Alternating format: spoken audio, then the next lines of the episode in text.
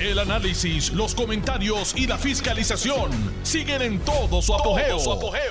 Le estás dando play al podcast de Noti1630, Sin Ataduras, con la licenciada Zulma Rosario. Estaba muy entretenida escuchando el programa de mi compañera querida y adorada y admirada, Carmen Jovet.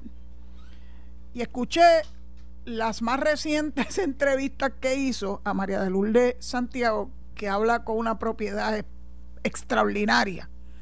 Lo que pasa es que no estoy de acuerdo con sus posturas, naturalmente, pero hay que reconocerle que tiene un buen, un buen dominio del idioma y de la expresión. Y acto seguido, la entrevista fue al senador José Vargas Vido, Chaco. A Chaco yo lo admiro muchísimo. Usted no tiene una idea cuánto lo admiro. Y él lo sabe, él lo sabe porque se lo he dicho públicamente delante de muchísima gente, eh, porque ese hombre hizo, y no sé si su, ¿verdad? Su organización sigue haciendo un trabajo espectacular con las personas sin hogar y las personas que tienen problemas de adicción. Ese trabajo no lo hace todo el mundo. Y él se lo tiró encima. Y tuvo, y tuvo que, que paliar gente que le dio hasta dentro al piso diciendo que él no era un doctor de verdad, etcétera, etcétera, etcétera, etcétera. Precisamente porque es una persona que hace eso y que tiene sobre todas las cosas eh, una sensibilidad particular, me quedé atónita cuando se refirió a Omar Marrero, que es un ser humano que yo conozco que es extraordinario, tan extraordinario como tú, Chaco.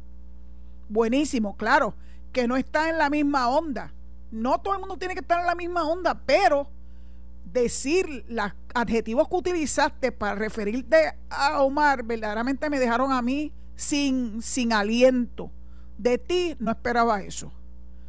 Eh, increíble. No quiero ni repetirlo, porque fueron tan, tan terribles. Yo creo que verdaderamente faltos de respeto. Yo puedo entender que él no esté de acuerdo con, ¿verdad? con las posiciones que hay que expresar cuando tú tienes una labor que hacer en una agencia de gobierno. No todo el mundo estaba de acuerdo con lo que yo decía y yo no tenía problemas con eso, porque lo que yo decía estaba basado en la ley, en la experiencia, en la jurisprudencia. Y no era de la manga production, pero no todo el mundo estaba de acuerdo, pues perfecto, y no tengo problemas con eso. Pero achacarle a Omar por las diferentes posiciones que él ha ostentado en el gobierno, todas las ha rendido de una forma exquisita y excelente. Decirle barbaridades como las que le dijo hoy, yo sencillamente ni lo acepto, estoy bien, me siento yo, me siento ofendida con las cosas que él dijo de Omar, muy ofendida. Mire, emita su voto en contra de él y se acabó pero no hay ninguna razón para tú coger un servidor público que lleva ya muchos años en el gobierno, desde, desde la misma época en que yo fui nombrada en el 2009, en diferentes posiciones en el gobierno, algunas de resort, ¿verdad?, que salieron a la luz pública y otras que no eran tan conocidas, pero en todas las conocí, conocí yo a Omar y yo puedo garantizarle al senador Vargas Vidot y a cualquiera otro que me pudiera estar escuchando, cosa que dudo. Eh, pero por si acaso alguien se los dice, pues yo estoy segura que ellos monitorean las expresiones que se hacen a través de estos medios. Que Omar es una persona intachable, es una persona extraordinaria, es una persona que ha cumplido a cabalidad con su trabajo y nadie puede hablar mal de uno si uno hace el trabajo que le corresponde en ley. No es que si tiene preferencias por X o Y o Z, es lo que dicta la ley. No es que él sea un acólito de la Junta de Control Fiscal, a mí me consta que no lo es, que ha tenido que pelear con ellos. Oiga, pero hay un rol que llevar a cabo en representación del gobierno de Puerto Rico. Y no es justo que te estén maltratando, en este caso públicamente. Porque hay cosas que tú dices sotoboche, ¿verdad? Que la gente que no te escucha, oye, pero ambos son, ambos son figuras públicas. Y yo, si yo me siento ofendida, yo estoy segura que es Omar cuando oiga esas expresiones, si no las oyo, cuando fueron llevadas al aire en vivo en esa entrevista de Carmen Jove, que como siempre hace entrevistas exquisitas. De hecho, ya le dijo, oiga, suena bastante, como bastante subjetivo y sesgado en esas expresiones. Él se trató de justificar. Mira, una cosa es que tú no creas en la privatización. Yo no tengo ningún problema con que la gente no cree en eso. Yo sí creo en eso.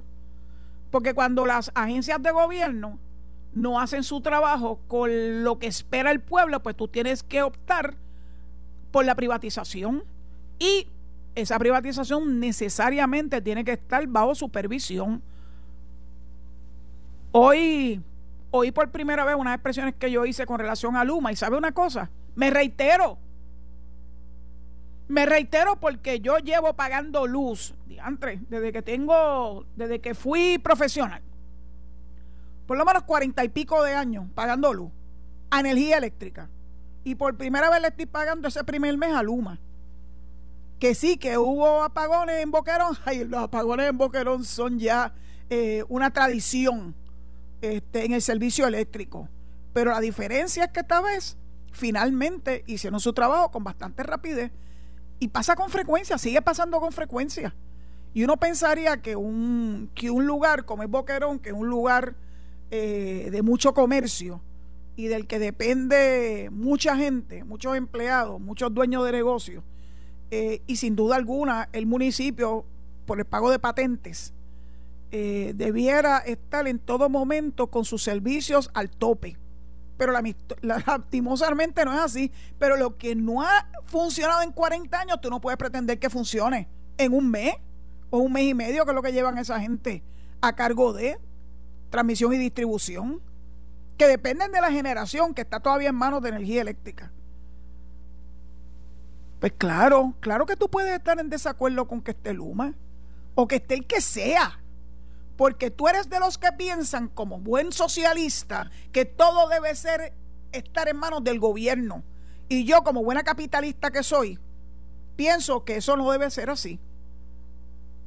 Que hay muchísimas cosas que el gobierno no tiene por qué meterse en ellas estaba escuchando las últimas entrevistas a Ignacio Veló eh, y a la persona que dirige ¿verdad? otra entidad eh, de comerciantes, diciendo es que el problema es que el gobierno mete las narices en todo. Y así no se puede vivir. Entonces él quiere que seamos como Cuba, donde todo es el gobierno.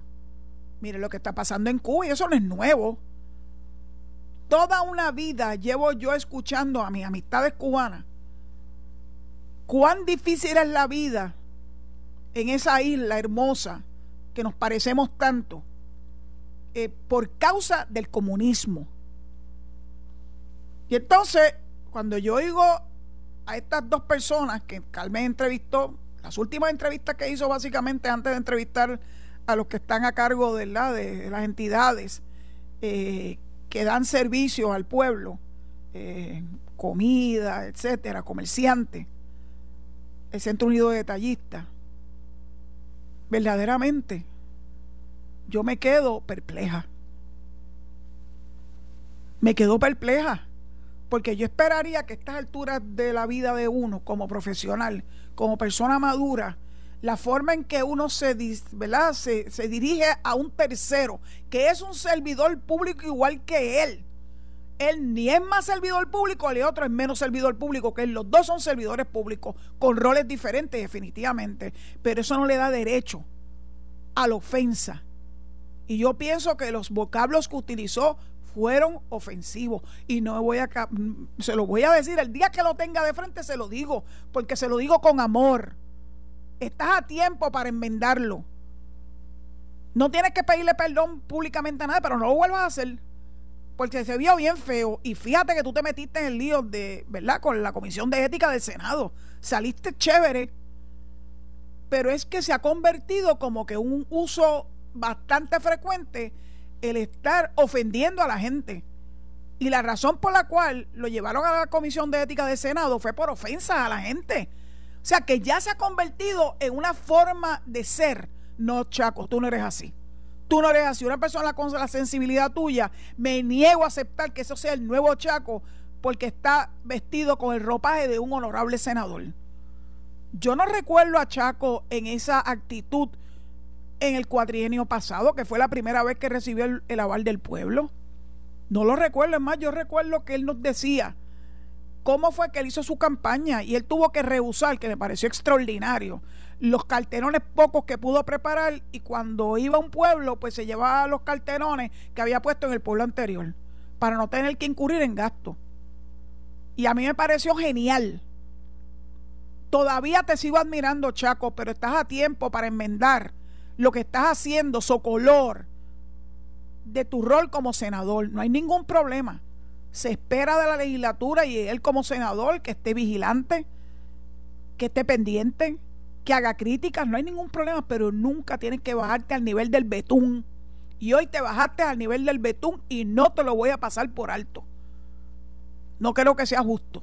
Bueno, voy a dejar a Chaco un lado porque la verdad es que cuando yo oí eso me dio un mal humor yo que venía de almorzar, unas delicias extraordinarias que la gente me dice que yo soy una abusadora cuando posteo esa foto. De mi restaurante favorito, Brisas del Mar en Puerto Real, de las manos santas de Sol Valle.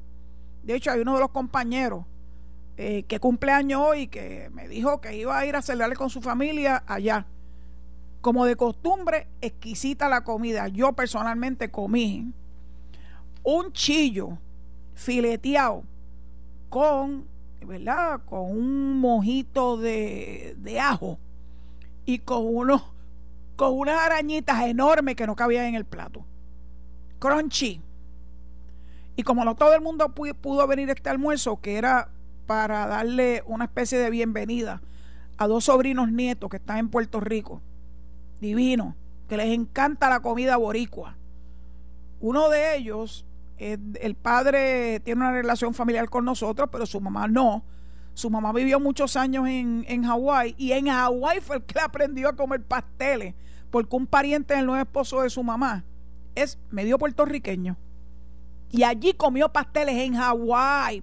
Oye, Aníbal, seguimos hablando español, seguimos comiendo pasteles y seguimos comiendo y sí, haciendo lo que culturalmente hemos sido toda una vida más las evoluciones que eso representan, porque no todo el mundo puede pretender que los puertorriqueños todavía estén, aunque yo lo prefiero mil veces, bailando danzas de Juan Morel Campo, de José Ignacio Quintón.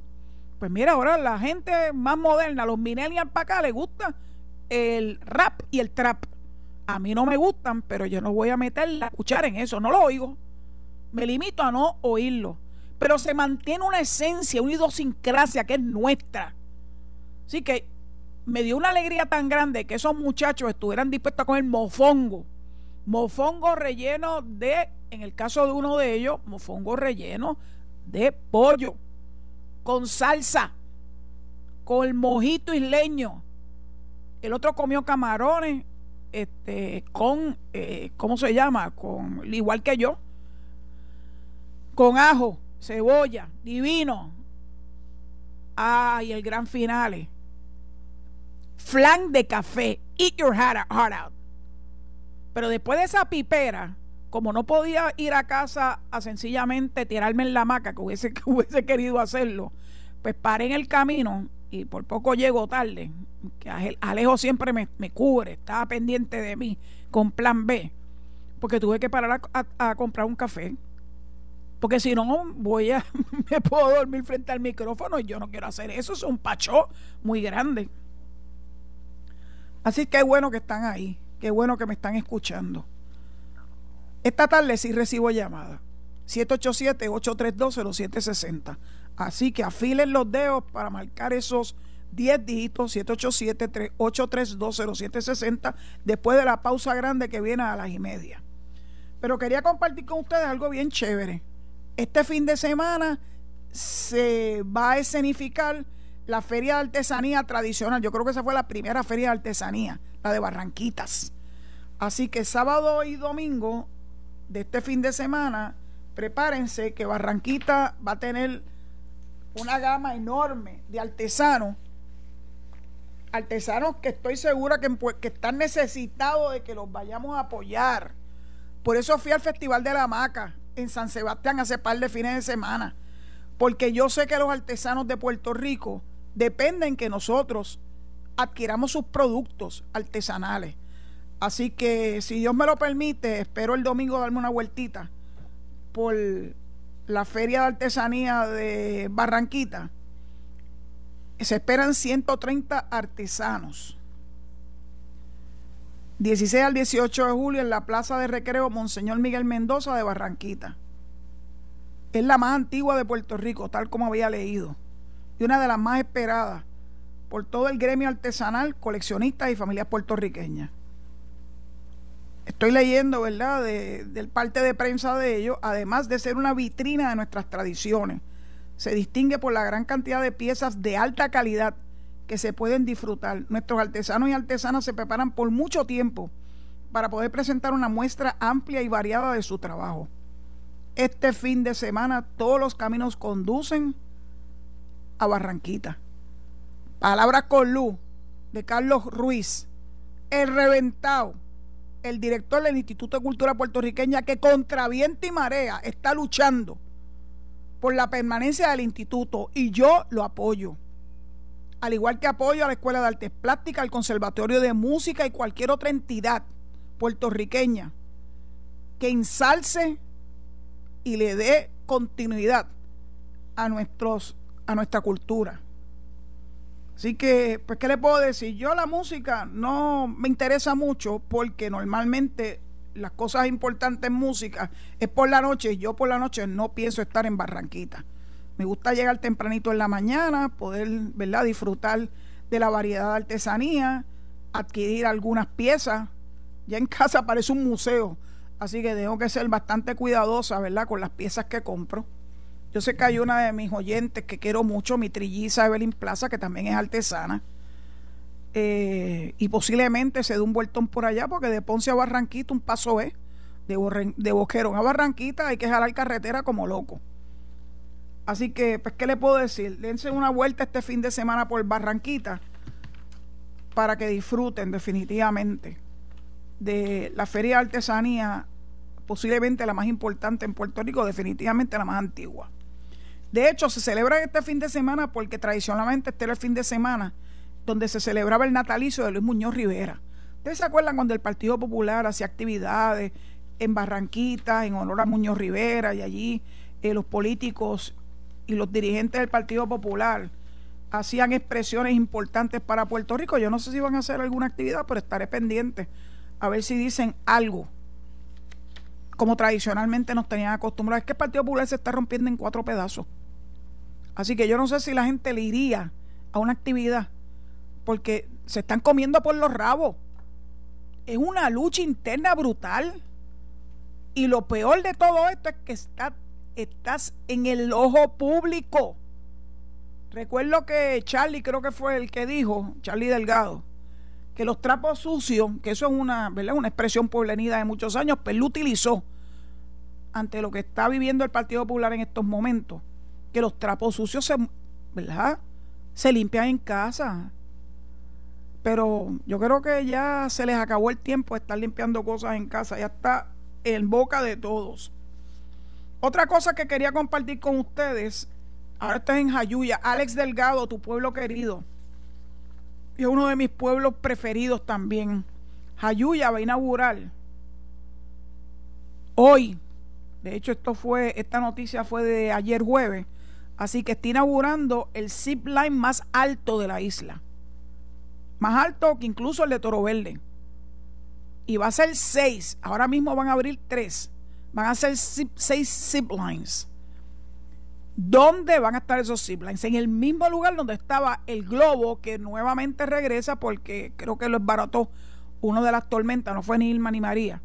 Este, una tormenta más reciente que lo barató. Yo tuve la oportunidad de ver ese globo, no me monté porque a mí eso no me gusta, me gusta tener los pies sobre la tierra, pero es precioso y la vista que se ve desde allá, desde esa altura, de la tierra alta, como le llaman a Ayuya, es espectacular. Se ven los tres picachos, bueno, se ve una cosa verdaderamente bella. Así que me parece que hay que celebrar, hay que felicitar al alcalde Giorgi González de Jayuya por esa idea de darle otro, otro aire al área de donde está ubicado el globo aerostático de Jayuya. Saben que siempre pueden ir y quedarse en la hacienda Gripiña, que está preciosa. Pero también me enteré que el alcalde y el municipio van a construir 60 cabañas que contarán con un área administrativa y recreativa, así como un centro de actividades. Me parece extraordinario. Porque una vez llego uno a Jayuya, créanme que no es fácil llegar a Jayuya. Yo cojo por la carretera número 10 de Ponce Adjuntas y de Adjuntas a Jayuya por el Alto de la Bandera. Los locales saben de lo que yo estoy hablando. Tú llegas a Jayuya y pasas frente a la Pica.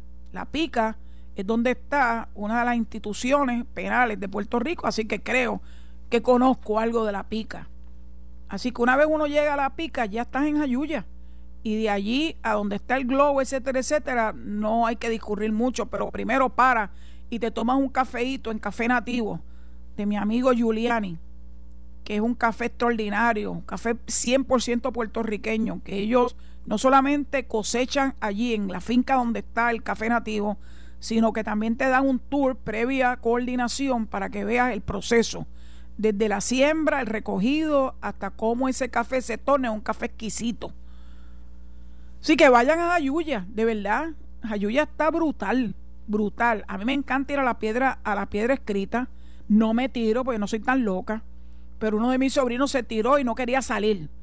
El espíritu indígena que habita en nuestra sangre, y yo no tengo la menor duda de esto, se apoderó de él y se quería tirar y se quería tirar y decía, Dios mío, yo, estoy, yo tengo la responsabilidad de ese muchacho que en, ese, en esa época tenía apenas 18 años. Ya es un hombre chiderecho con una niña, este, así que ya es un buen padre de familia. Vayan a Jayuya, de verdad, no se van a arrepentir. Como hoy es viernes, no quiero darle malas noticias, ya suficiente con el, con el sofocón que me causó Chaco Vargas Vidot están promoviendo la adopción de niños grandes. Yo sé que cuando los padres que quieren adoptar niños normalmente eh, buscan eh, niños pequeños para criarlo desde, desde, el saque y que pueda puedan darle ¿verdad? su esencia como padres a ese niño, a esa niña. Pero hay niños mayores que merecen también ser adoptados. Yo estoy viendo una novelita que se llama Yetim, que me encanta. A mí las novelas turcas me fascinan. Y es, extraordinario porque es precisamente un orfanato donde los niños que se han quedado rezagados son los niños grandes. En Puerto Rico pasa lo mismo. Denise Pérez, tú nos has dado a nosotros unas grandes lecciones con Manu. Yo conocí a Manu cuando Manu tendría, qué sé yo, 6, 7 años, ya es un, ya es un adolescente eh, y qué crianza tan hermosa. Así que cuando vayan a adoptar, piensen también en los niños grandes como los perros y los gatos. Todo el mundo quiere bebé. Entonces los más viejitos se quedan atrás. Así que bueno, hoy vine en esa tesitura. Les recuerdo que los vamos a escuchar eh, luego de la pausa a través de las llamadas telefónicas por el 787 832 0760. Esperamos sus llamadas. Muchas gracias. Estás escuchando el podcast de Sin Atadura. Sin Atadura. Con la licenciada Zulma Rosario. Por Noti1630. Noti ya estamos de vuelta. Luego del recesito. Y vamos a ver si suenan esos teléfonos. Porque hace unos cuantos días que no los escucho y me encantaría escucharlos nuevamente. Eh, mis temas de hoy han sido muy variados. Ustedes decidirán este, cómo los van a abordar. Así que, Alejo, llegó la primera llamada. Está en esa. Están en esa. Mira, se les olvidó. 787-832-0760. Adelante. Sí, buenas tardes, licenciada. Buenas tardes. La felicito, le habla Israel Pérez de aquí de Sidra. Muy bien, adelante y la felicito por su programa, la oigo desde que empezó el programa y gracias por por al pueblo puertorriqueño eh, darle orientación de lo que pasaría si aquí hubiera un socialismo y un comunismo como quieren muchos por ahí. Este, eh, usted sabe que los niños de Cuba no toman leche después de los siete años, que hay una tarjeta de racionamiento de comida por 62 años. El pueblo de Cuba no, no está protestando por las vacunas el pueblo está protestando porque se cansó, porque lo que hay es hambre, miseria. Eso es lo que hay en Cuba. Se le cayó la careta al régimen totalitario de Díaz Canel y Castro. Eh, Díaz Canel es un títere de los Castro. Ellos son los que han reprendido al pueblo que ha ido, un pueblo que no tiene alma, un pueblo que lo que quería protestar después de tantos años de, la bota encima de, de, ellos. Eso es lo que quería decirle, licenciada, y siga adelante instruyendo al pueblo puertorriqueño que no caiga en estas garras. Muchas gracias, don Israel. De verdad que yo tengo al pueblo cubano muy en mi corazón. Y de hecho tengo mucha información que voy a ir compartiendo con ustedes, con mi público, sobre lo que era Cuba antes de que llegara Fidel Castro, pues Cuba era un país bien adelantado, pero bien adelantado, uno de los más adelantados en el mundo entero. Y esta información me la, me la mandó este, por WhatsApp.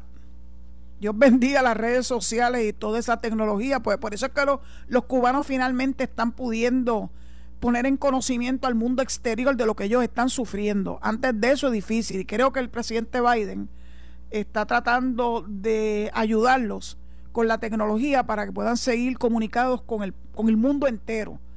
La incomunicación es una de las cosas más terribles que le puede pasar a un ser humano. Y eso es otra forma de dañar al pueblo, no permitiéndole no solamente la libertad de expresión, sino la libertad de obtener información y compartir información. Así que yo creo, si Dios así lo permite, que ya se le está acabando la gasolina, conchole, más de 60 años, a régimen castrista. Ojalá que así sea. Próxima llamada, por favor. Adelante. Saludos. Sí, Vázquez ¿Cómo está, doña Azul? Hola, mi amigo Vázquez. Yo estoy muy bien, gracias a Dios. Cuénteme. Eh, eh, ese restaurante que usted mencionó de Puerto Real, nosotros íbamos en los años 80. Yo, eh, cuando estaba más pequeño, íbamos con la familia, en familia, con mi papá. Y siempre me, yo me comía un, chillo entomatado con, con tomate, o sea, con tostones allí. Uh. Es, un restaurante exquisito de Puerto Real. Y, mire, doña Zulma, ¿Cómo es posible que esa gente en el programa anterior vengan a tratar de venderle sueños al pueblo, eh, a, los, votantes del, partido independentista? Ellos ellos eh, aprueban la, opresión en el pueblo cubano, pero nos la venden a, se la venden a Puerto Rico como que es algo libre, como que es algo que es bueno para que los puertorriqueños caigamos en ese mismo en, ese mismo suicidio. E, eso es increíble. estas personas que le venden sueño al pueblo puertorriqueño no deberían ni, tener pauta en la radio, porque eh, eh, eh, ellos defienden la opresión. ese, ese, ese lo, que defienden es lo del régimen, ellos no, no, no, están por el, pueblo ninguno. Y eso es lo que nos venden a nosotros como bueno. Eso, yo, yo no me explico. Así esa es la manera de ellos engañar a los votantes de ellos. Eso es lo que le ofrecen pidiendo el voto a todos los independentistas en Puerto Rico, que es un comunismo escondido debajo de la independencia. En serio. Muchas gracias, doña Zulma. Muchas gracias, Vázquez, por su participación. El esconder los verdaderos propósitos parece que es una forma bastante común de las personas que apoyan el comunismo y el socialismo. El socialismo extremo, porque hay socialismo que es muy aceptable. En Europa hay muchas, eh, muchos países que son socialdemócratas y ustedes ven que echan hacia adelante porque hay libertad, libertad que es el grito más resonante de estas protestas de nuestros amigos cubanos. No es tanto, como dijo el amigo Israel, no es tanto la cuestión de las vacunas, aunque son importantes, es cómo lo han venido limitando incluso su comida. Bueno, ahora abrieron convenientemente las fuerzas de, de Cuba y de Díaz Canel para que los familiares puedan volver a mandar eh, las maletas con alimentos y con artículos de primera necesidad sin cobrarle aranceles. Bueno, ellos vienen con el cuento ese del embargo y el embargo y el embargo. Miren, eso es pamplinas. El único país del mundo que no comercia con otros países. Pero eso no es lo que nos está diciendo a nosotros los independentistas, que vamos a tener todo un abanico de países para nosotros poder tener importaciones y exportaciones. Porque eso es parte, ¿verdad?, de la, de la libertad que tienen las naciones del mundo. Entonces, ¿por qué esa fijación con los Estados Unidos? Si Estados Unidos hizo lo que entendía propio, si a ti viene un nuevo régimen, que no fue por el derecho al voto, fue impuesto, pero como los cubanos en aquella época estaban deseosos de salir de una persona que ellos no estaban conformes con ella por sus actos de corrupción, vinieron y nacionalizaron y expropiaron todo, toda eh, empresa privada. Y no le dieron nada al dueño de la empresa. Dijeron, esto es mío y tú te vas. Y entonces entre ellos había muchas empresas americanas de los Estados Unidos, por si acaso, que hay dos o tres por ahí que quieren ser más papistas que el Papa. El gentilicio de los Estados Unidos de América es americano, no norteamericano. Norteamericanos son los de México y son los de Canadá también, por si acaso. Así que no traten de ser más papistas que el Papa. Eso es parte del, del juego a quien vienen tratando de lavarle el cerebro aquí a los puertorriqueños. Americanos. Y de hecho, en España le dicen americanos. Y yo pensaría que España, que es donde nace ¿verdad? nuestro idioma vernáculo, el castellano, serían así, bien, bien quisquillosos. Pues no, le dicen americanos a los americanos, igual que nosotros le decíamos antes, todo el mundo, los americanos, americanos. De hecho, estoy hablando así como los locos, pero es importante el, el unir una cosa con la otra. Yo veo mucho televisión española y Antena 3 y hay varios programas que a mí me fascinan. Y uno de ellos es La Voz Kids son niños entre, qué sé yo, 7 años hasta los 15 años. Una cosa espectacular, precioso, un programa precioso. ¿Saben que la inmensa mayoría de las canciones que cantan esos niños son en inglés? Y el jurado no es cualquier jurado. Ahí está Rosario Flores, la hija de Lolita. Ahí está David Bisbal. Ahí está uno que está muy de moda ya que se llama Melendi. Este, está Vanessa Martín, que ha hecho eh, contribuciones con Cani García. Es un programa espectacular. De hecho, es esta noche. Lo que pasa es que es tan tarde que yo lo que hago es que lo grabo y lo veo al otro día. Pues la inmensa mayoría de esos niños cuando cantan, cantan en inglés. Y no se le cae ningún canto. Y aquí todavía hay gente que dice, no, tú no debes hablar inglés, porque si no hablas bien el español, ¿por qué te metes a hablar en inglés? Ay, yo no sé, ¿verdad? Que la gente está del cara. Bueno, me lo saqué del sistema. Vamos a la próxima llamada, Alejo. Dime quién anda por ahí. Adelante. Eh, buenas, tardes, licenciada. Buenas tardes. Alberto Rizarri de Barceloneta. De Barceloneta, adelante. Gracias. Muchos periodistas en Puerto Rico, con el aval de algunos dueños y directivos de la prensa, radio, tele, radio TV y prensa escrita, ensalzan y les dan gran cobertura y hasta están de acuerdo con los antinorteamericanos, antiamericanos. Oye, te cogí, te cogí diciendo el norteamericano, ¿qué es eso? Sí, antiamericanos. De acuerdo hasta con ellos, separatistas y orquestadistas, no piensan que si Puerto Rico, por desgracia, cayera en una república bananera, todos esos periodistas no podrían ni criticar a un gobierno de la república, porque los desaparecerían, los meterían presos y hasta los asesinaran. Y a los dueños les cerrarían su radioemisora, televisora y prensa y el silencio ensordecedor de los separatistas trasnochados de Puerto Rico que hacen coquí coquí cuando de Cuba y Nicaragua se trata. Gracias, licenciada. Gracias siempre por tu contribución desde Barceloneta con amor. Vamos para la boca un día de esto próximamente. Me encanta ir allá. Eh, usted tiene completa razón. De hecho, ahora mismo el gobierno de España está requiriendo que el gobierno castrista les diga el paradero de una de sus corresponsales. Ella no es española, ella es cubana, pero escribe para el periódico ABC. Y ayer les leí que Díaz Canel es tan, no sé ni cuál es la palabra utilizarlo, increíble, me voy a reservar a decir epítetos que puedan caer mal a uno, porque si se lo critiqué a Chaco, no, lo, no voy a incurrir yo en ello. Que ese periódico no tiene credenciales allá en España. Claro, porque es un periódico de derecha. Entonces, como un periódico de derecha, pues no tiene acceso, ¿verdad? No, no tiene el mismo reconocimiento que otros medios eh, de comunicación. Allá estuvo bastante tiempo Benjamín Morales del Nuevo Día. A ese sí le reconocían credenciales, ¿verdad? Lo que pasa es que aquí, eh, como todo en la vida de parte de esta gente, es selectivo, muy selectivo. Así que yo espero que la prensa de Puerto Rico entienda que se van a ir a pique si en Puerto Rico, por desgracia, caemos en un gobierno como este, porque cero libertad de prensa, cero libertad de expresión y peor aún, pierden su libertad física. Ahora mismo están detenidos cientos de personas y no se sabe su paradero. ¿Cuán cruel se puede ser? ¿Cuán cruel se puede ser? Esa familia desesperada. Si ustedes están viendo los visuales, lo pueden ver a través de Twitter. Yo trato de ponerlo, ¿verdad? Este, en mi Twitter para que ustedes lo puedan ver ustedes se quedan verdaderamente atónitos, perplejos. ¿Con qué saña, con qué violencia tratan a su propio pueblo? Bueno, Dios los bendiga y los proteja. Próxima llamada. Hola.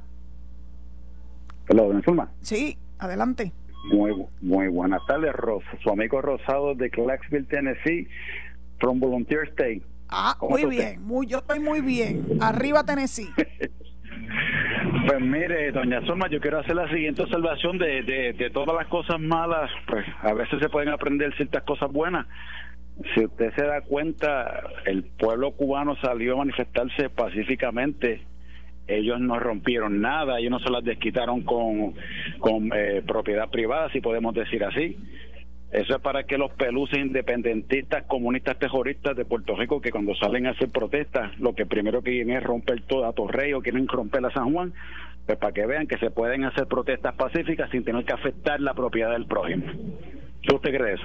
Me parece una, una observación muy buena y además tampoco se cubren la cara. Si usted se recuerda, en las manifestaciones de los primeros de mayo aquí, la gente tiene, la tendencia es cubrirse la cara, no con mascarillas por el COVID, cubrirse para que no puedan ser identificados. ¿Por qué tú te cubres la cara para no ser identificado? Porque evidentemente vas con la intención de cometer un delito. Y para hacerle a las autoridades es muy difícil el que puedan identificar quién es la persona que está detrás de una máscara. Eso no se ve allí en Cuba, eso no se ve en Cuba. La gente está, mire, con el rostro a plena luz del día dispuestos a recibir lo que saben que van a recibir, que son palos.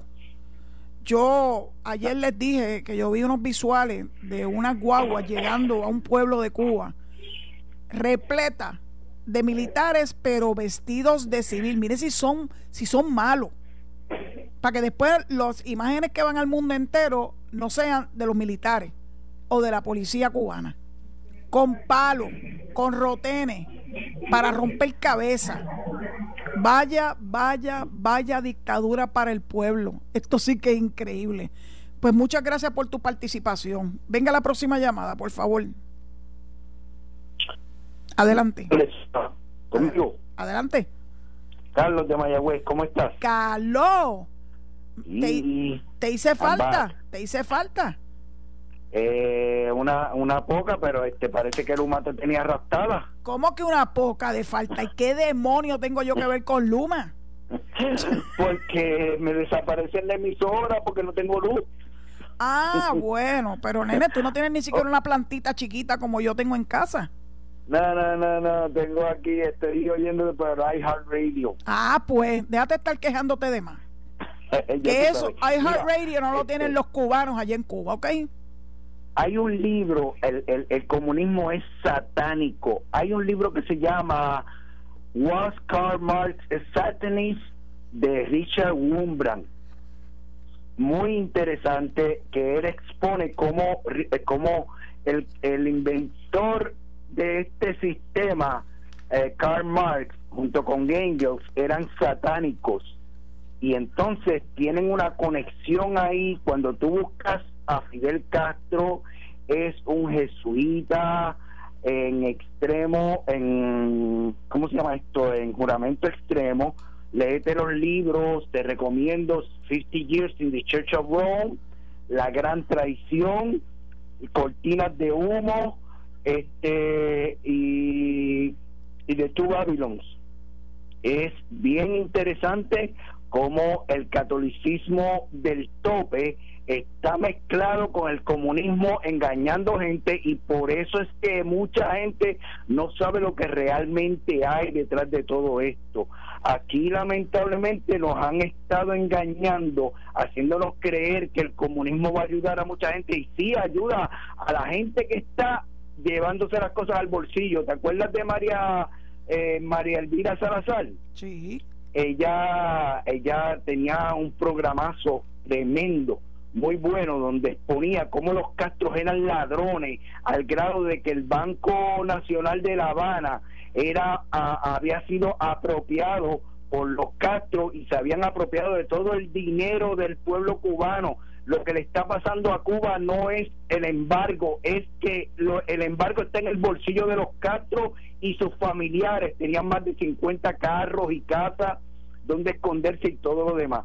Así que estos comunistas realmente son ladrones. Cuando vemos los de Puerto Rico, este, inspirados por Julio Muriente, ¿qué es lo que tienen en la cabeza? ¿Cómo quitarle a los demás lo que tienen? Ese es el plan que hay detrás del comunismo. Véanlo en Cuba, véanlo en Venezuela, véanlo con Evo Morales, véanlo con Daniel Ortega, y es a base de engaños. Hay un patrón, Carlos. Eh, Vamos a dejar que por lo menos una persona más se comunique. Gracias por tu participación. Y en efecto, eh, yo que fui criada en escuelas católicas, desde kindergarten hasta cuarto año de universidad, sé que existen dentro de la iglesia, eh, particularmente los jesuitas, los jesuitas son extraordinarios, ah, son educadores de primera, pero también muchos de ellos tienden a ser de izquierda. Y lo dice el de que Jesucristo fue socialista. Ay Dios, ay Dios. Cada vez que oigo una expresión como esa se me retuerce todo. Así que vamos a la próxima llamada. Eh, ya se nos está acortando el tiempo, pasa tan rápido. Así que adelante. Esta llamada que está aquí. adelante. Buenas tardes. Buenas tardes. Es desde Spring Hill, Florida. Muy bien, adelante. Mire, en el 1898 Cuba pasó a ser parte de los eh, posesión de los Estados Unidos, al igual que Puerto Rico. En 1903 le dieron la libertad y tuvieron una mezcla de libertad y dictadores desde el 1903 hasta el 1959.